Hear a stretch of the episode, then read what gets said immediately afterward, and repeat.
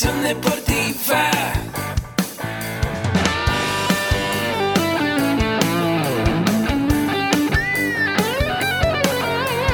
Yo soy Ahmed. Somos guerreros. Hola, bienvenido a la Asociación Mexicana de Educación Deportiva. Soy el doctor David Lezama, presidente de AMED, y es para mí un gusto darte la bienvenida a estos podcasts.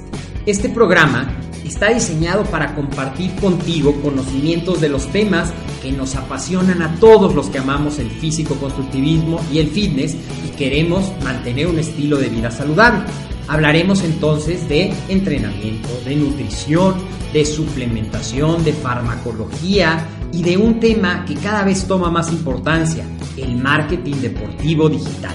Tendremos como invitados una gran variedad de opiniones y profesiones, entrenadores, nutriólogos, profesores de AMED, químicos farmacobiólogos, médicos, preparadores físicos y desde luego deportistas. Sus historias, consejos y testimonios te ayudarán a aumentar tus conocimientos y desde luego también tu número de entrenos de clientes, haciendo más exitosa y profesional tu profesión de entrenamiento deportivo. También aprenderás técnicas más eficaces del marketing que te ayudarán a monetizar esta profesión. Si quieres saber más de nosotros, visítanos en la casa virtual de la familia Med, www.amedweb.com. Hola, ¿qué tal amigos? Muy bienvenidos a este nuevo episodio de AMED, el deporte, la nutrición y el emprendimiento deportivo más cerca de ti. Y bueno, antes que nada, pues muchas gracias a todas las personas que nos escuchan y te recuerdo que este programa está patrocinado por AMED con un clic la única plataforma que te ofrece por una sola inversión anual todos los cursos de nutrición, de entrenamiento, de emprendimiento y de desarrollo personal que necesitas hoy día como entrenador para poder tener una función adecuada. Y bueno, quiero mandar muchos saludos a todos nuestros amigos de Colombia que nos escuchan, nuestros amigos de España, nuestros amigos de Venezuela y de todas partes del mundo que nos están escuchando. Sean bienvenidos a este programa, su programa AMED, y también los invito a nuestro blog www.amedweb.com. Y muy bien, vamos a empezar el día de hoy el tema, el tema que tenemos preparado para ustedes que tiene que ver con el desarrollo personal. Y fíjate qué importante esto es del desarrollo personal, porque muchas veces en nuestra vida estamos batallando y estamos trabajando y estudiamos mucho, pero no vemos resultados verdaderamente importantes en nuestra economía muchas veces. Sabemos mucho de la academia, pero no vemos esas partes. También hay ocasiones donde nosotros estamos dependiendo de causas externas para que nuestra vida funcione ya sea del gobierno, sea de una situación personal, una situación familiar. Y también tenemos algunos de nosotros problemas para relacionarnos con otras personas muchas veces. Y esa es una parte importante, ¿sabes? Si no aprendemos nosotros a relacionarnos, a llevarnos bien con las demás personas, a poder establecernos metas, pues vamos a tener problemas. Y bueno, hoy quiero hablarte de siete principios fundamentales que están plasmados en el libro de los siete hábitos de la gente altamente efectiva de Stephen Covey, donde eh, nos va a dar unas pautas realmente muy, muy importantes. Todos estos temas se desarrollan a través de 120 horas del Diplomado de Desarrollo Personal y Liderazgo, pero bueno, yo he tratado de hacer una síntesis de lo más importante para que tú te puedas llevar hoy día, después de este podcast, cosas muy puntuales que tienes que hacer. Y vamos a hablar, hablar nosotros desde eh, las definiciones que nos muestra este libro. Y este libro me, me, gusta mucho, ha compilado la información de muchos autores a través de los años, no es algo que Stephen Covey haya inventado pero lo recopiló de muchas otras fuentes. Y es muy importante. Vamos a hablar aquí de cosas como la dependencia. Él nos habla de siete hábitos muy importantes que nosotros debemos de desarrollar para poder tener los mejores resultados en nuestra vida. Y uno de esos hábitos que tenemos que desarrollar pues es ser eh, dejar la dependencia. Y en esta, en esta parte de la dependencia es cuando nosotros dependemos de que nuestro jefe nos diga qué debemos de hacer de que el gobierno nos paute eh, las directrices para no tirar basura, por ejemplo. Eh, hay una ley, por supuesto, en todos los países que prohíbe tirar basura en la vía pública, pero esas cosas ya cuando hemos sido educados deberían salir de nosotros. No tendríamos que depender de una ley, no tendríamos que depender de un jefe para hacer nuestras cosas, cosas que nosotros debemos de hacer. Cuando nosotros somos niños, cuando nacemos, pues somos dependientes de nuestros padres. No podemos movernos, tenemos que usar pañal, estamos gateando y tenemos que depender 100% de nuestros padres. Somos de los pocos mamíferos que al nacer no pueden ser independientes eh, eh, rápidamente, como lo puede ser a lo mejor una gacela o a lo mejor una jirafa que en la selva nacen y a los dos minutos ya están corriendo porque si no el león se los come. Sin embargo, nosotros somos muy dependientes y eso nos va afectando a través de los años y luego lo llevamos a la vida adulta. Así que para poder dejar este, este estado de dependencia, ya sea que nosotros seamos dependientes del gobierno, ya sea que nosotros seamos dependientes de nuestra pareja, de nuestro trabajo, de una manera de pensar, a veces somos dependientes de un paradigma, de una manera de pensar muy, muy radical, muy cuadrada, muy ortodoxa. Así que el primer hábito que nos dice Stephen Covey es ser proactivo. ¿Y qué es esto de ser proactivo? Muchas veces ya son temas de pláticas, de desarrollo personal, eh, cotidianas en el deporte, y te dicen, sé proactivos, y la gente muchas veces dice, bueno, ¿qué, qué significa ser proactivo? Bueno, ser proactivo significa que tú en tu trabajo de entrenamiento, de entrenador deportivo, o si eres eh, un gerente en una instancia deportiva o un CEO en una instancia deportiva, que te adelantes no solamente en tu trabajo, sino que puedas ver también los problemas que se puedan venir para tener la solución por anticipado.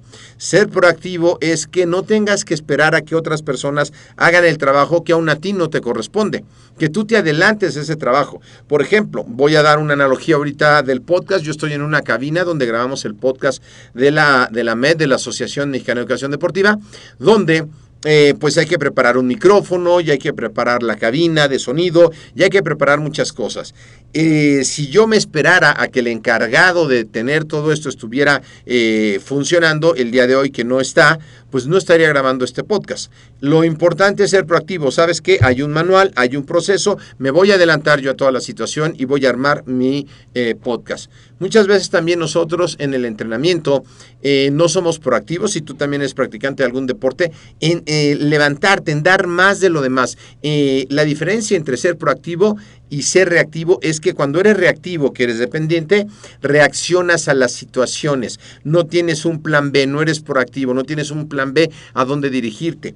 Entonces el ser proactivo te va a ayudar a que puedas generar mayores oportunidades de trabajo, a que eh, te quiera la gente dentro de sus equipos, porque te estás adelantando a los problemas, te estás adelantando a lo que hay que hacer. Muchas veces nosotros como entrenadores o como gerentes de un, de un gimnasio que tenemos que proyectar las ventas, muchas veces estamos esperando que los clientes lleguen casi que por obra y arte de magia, cuando nosotros debemos de crear una campaña, no solamente publicitaria a través de redes sociales, como hemos visto, sino también una campaña de atención, una campaña de recomendación, donde nosotros le vayamos diciendo a la gente cómo está funcionando eh, el gimnasio en su vida, cómo está transformando su cuerpo, cómo está transformando su mente. Estoy siendo proactivo con ese entreno, con ese socio que con un buen servicio nos va a recomendar. Entonces, el ser proactivo te va a ayudar a dejar la dependencia y a no eh, culpabilizar a nadie de todas las cosas que pasan en tu vida. Porque cuando no somos proactivos y somos reactivos, pues si no logramos avanzar es porque, ah, es que yo le caigo gordo al gerente y le caigo gordo al entrenador y nadie me quiere y es por eso que yo tengo estos problemas. Entonces un hábito súper importante que a partir de hoy hay que hacerlo es el ser proactivo.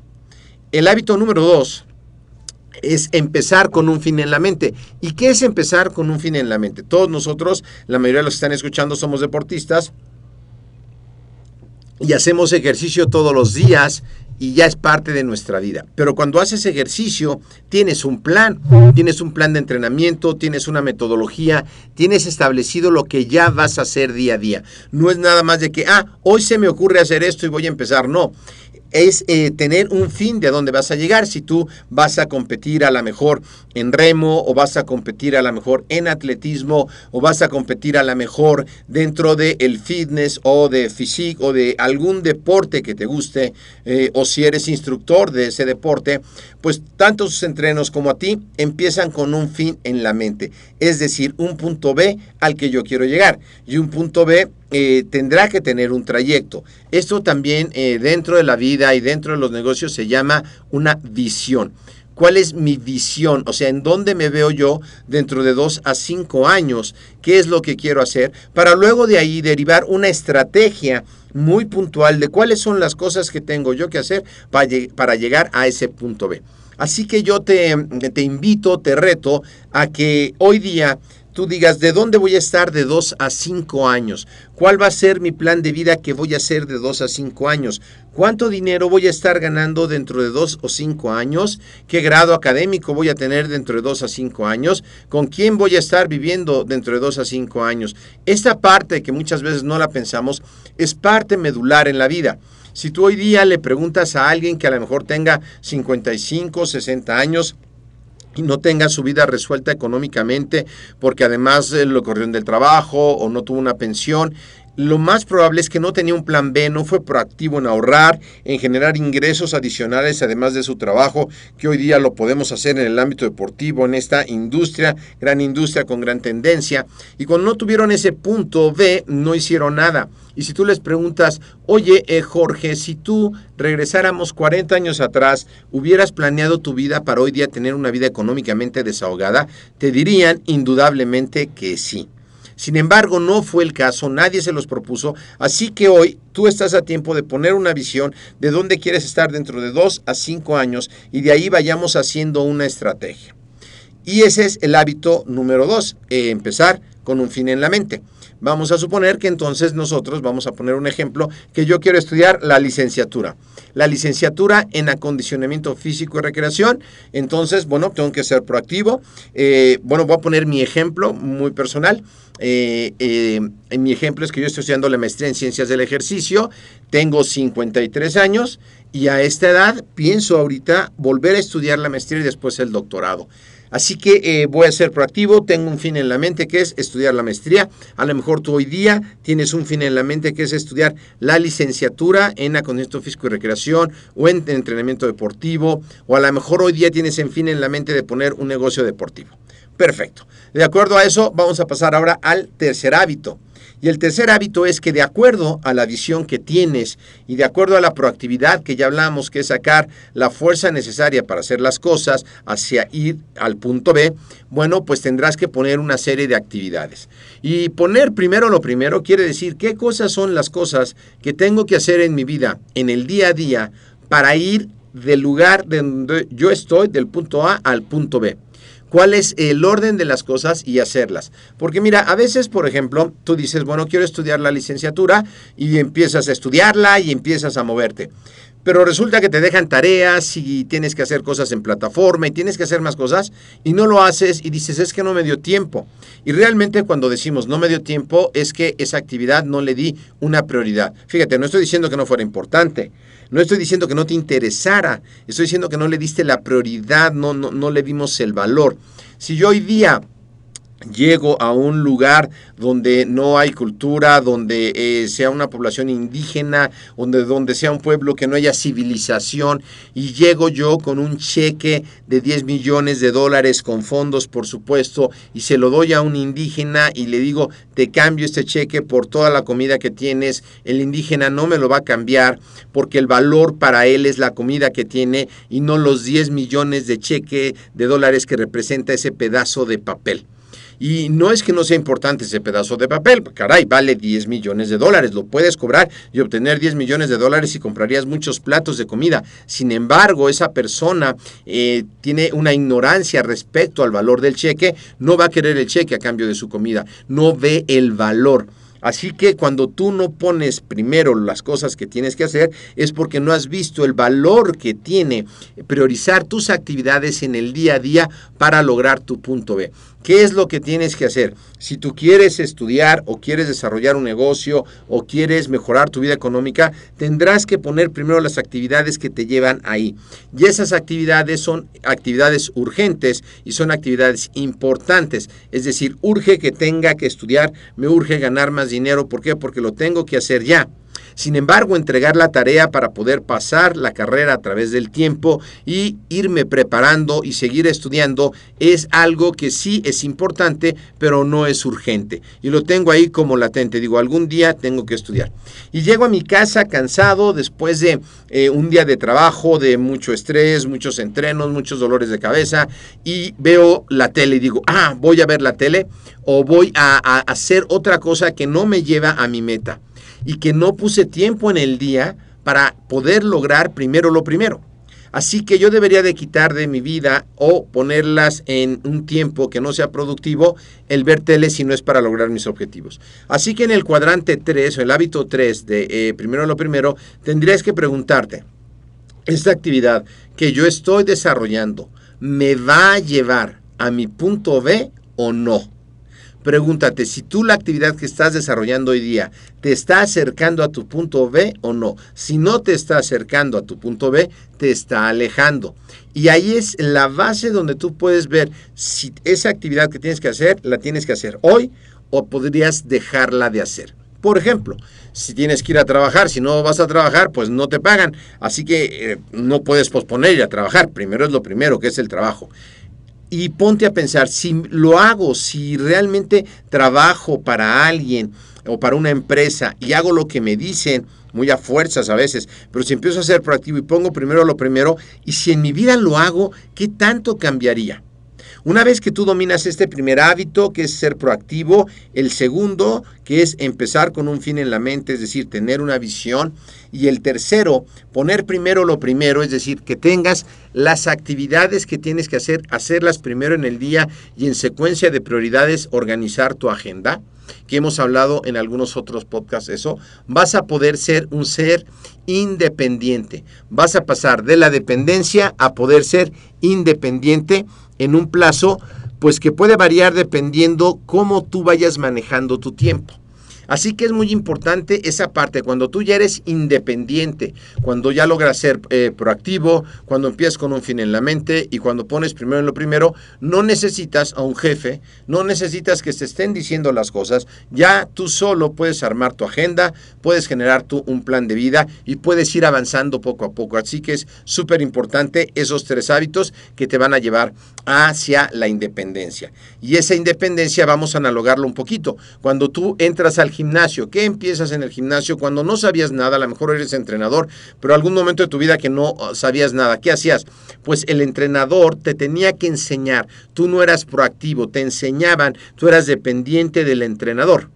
Pero una vez que empezaste a estudiar o te hiciste entrenador o sabías lo suficiente, ya fuiste proactivo, ya te podías entrenar tú solo y ya empezabas con un fin en la mente. ¿Sabes qué? Voy a bajar tantos kilos de grasa para tal periodo, voy a subir tanto de músculo y podrías hacer tus mediciones. Y en ese sentido, tomando en cuenta tu cambio corporal, podías poner primero lo primero. Es decir, ¿sabes qué? Un día antes voy a preparar mis comidas, mis raciones de proteína, mis raciones de verduras, mis raciones em, de vitaminas y minerales y todo lo que voy a organizar. Y además voy a organizar mis tiempos para poder ir a trabajar y en el inter del día del trabajo pueda yo ir al gimnasio hacer mi rutina de ejercicios. Ahí estamos mezclando ser proactivo, que ya te haces tu, tu rutina, empezar con un fin de la mente, que es el punto al que quieres llegar, y hacer toda la preparación que tienes que hacer para poder llegar a ser... Eh, independiente en ese sentido. Así que llegas ya a ser independiente, tú te entrenas, tú haces toda esa parte y eso te da una victoria privada sensacional.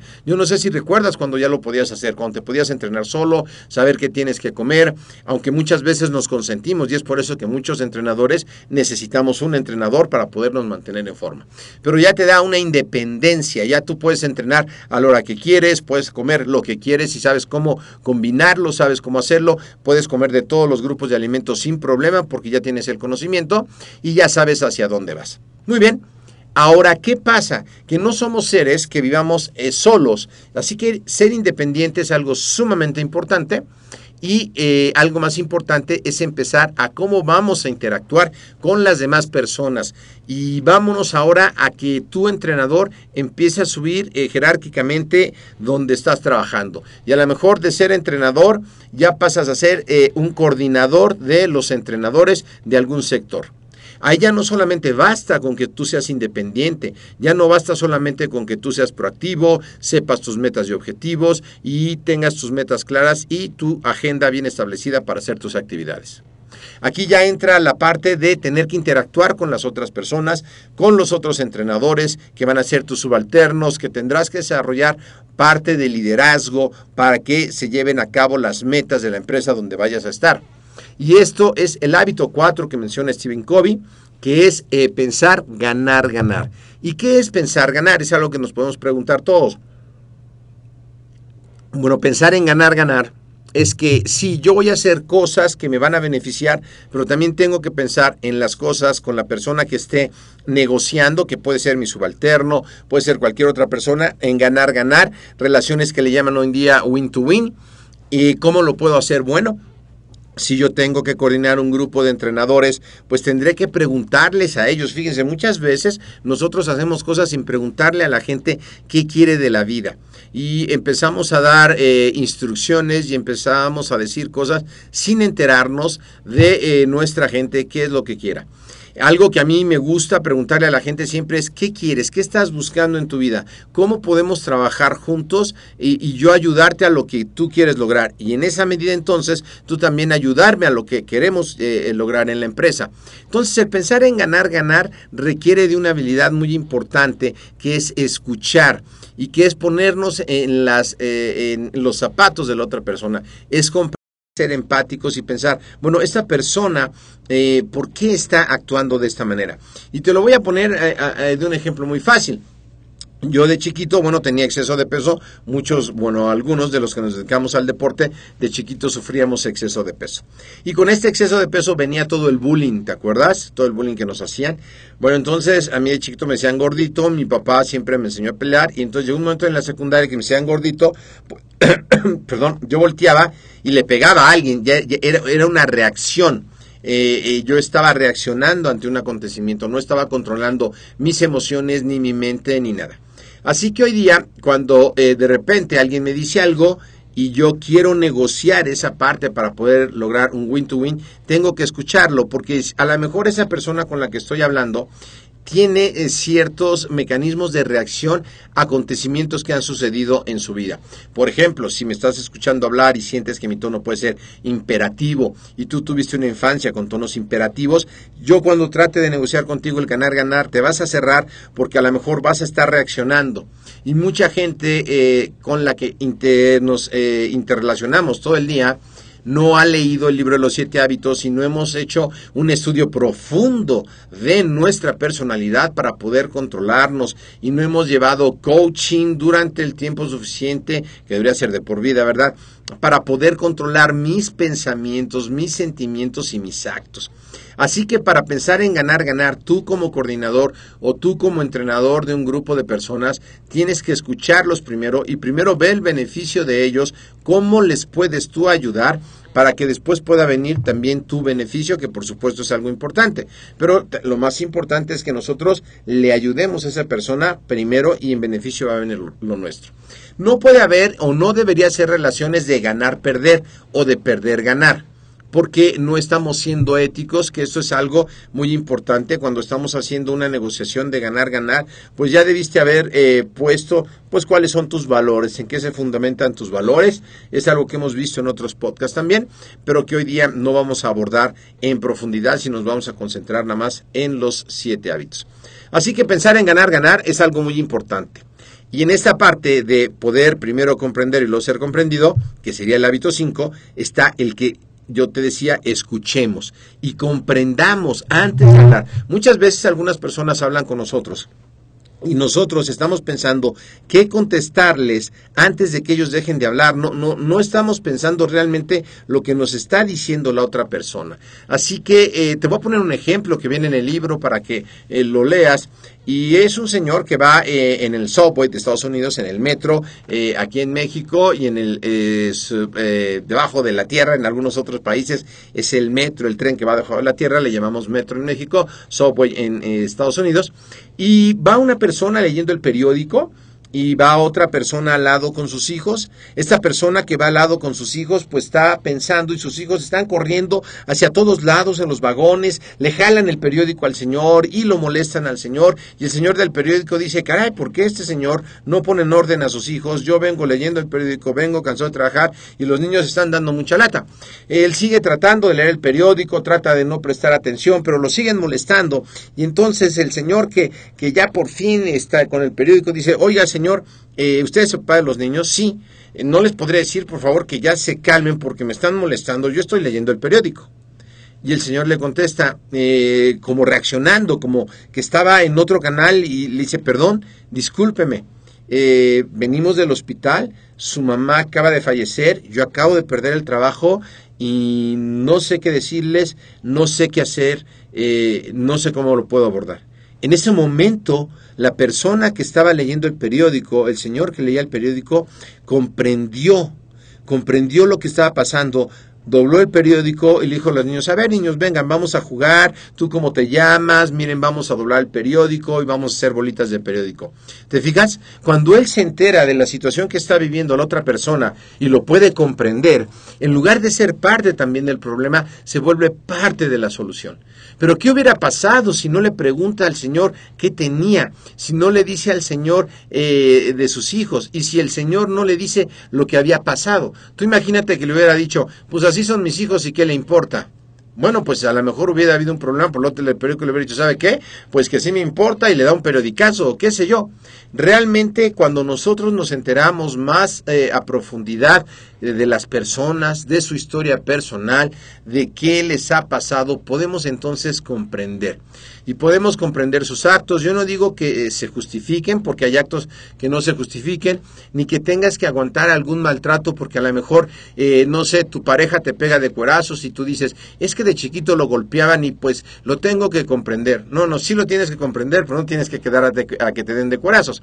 La idea es que eh, comprendamos a nuestros subalternos, los podamos entender, pero también que podamos poner las reglas de cómo es que se van a comportar en el trabajo o en una relación o que juntos puedan buscar un coaching deportivo profesional para que ustedes puedan encontrar la solución. El coaching deportivo eh, profesional hoy día es algo muy importante que vas a necesitar también con tus entrenos. Cuando tú entrenas a una persona o en tu equipo de entrenadores, si eres el coordinador del que yo estoy analogando eh, y sabes coaching, vas a poder manejar con mejores herramientas toda la parte de las relaciones humanas.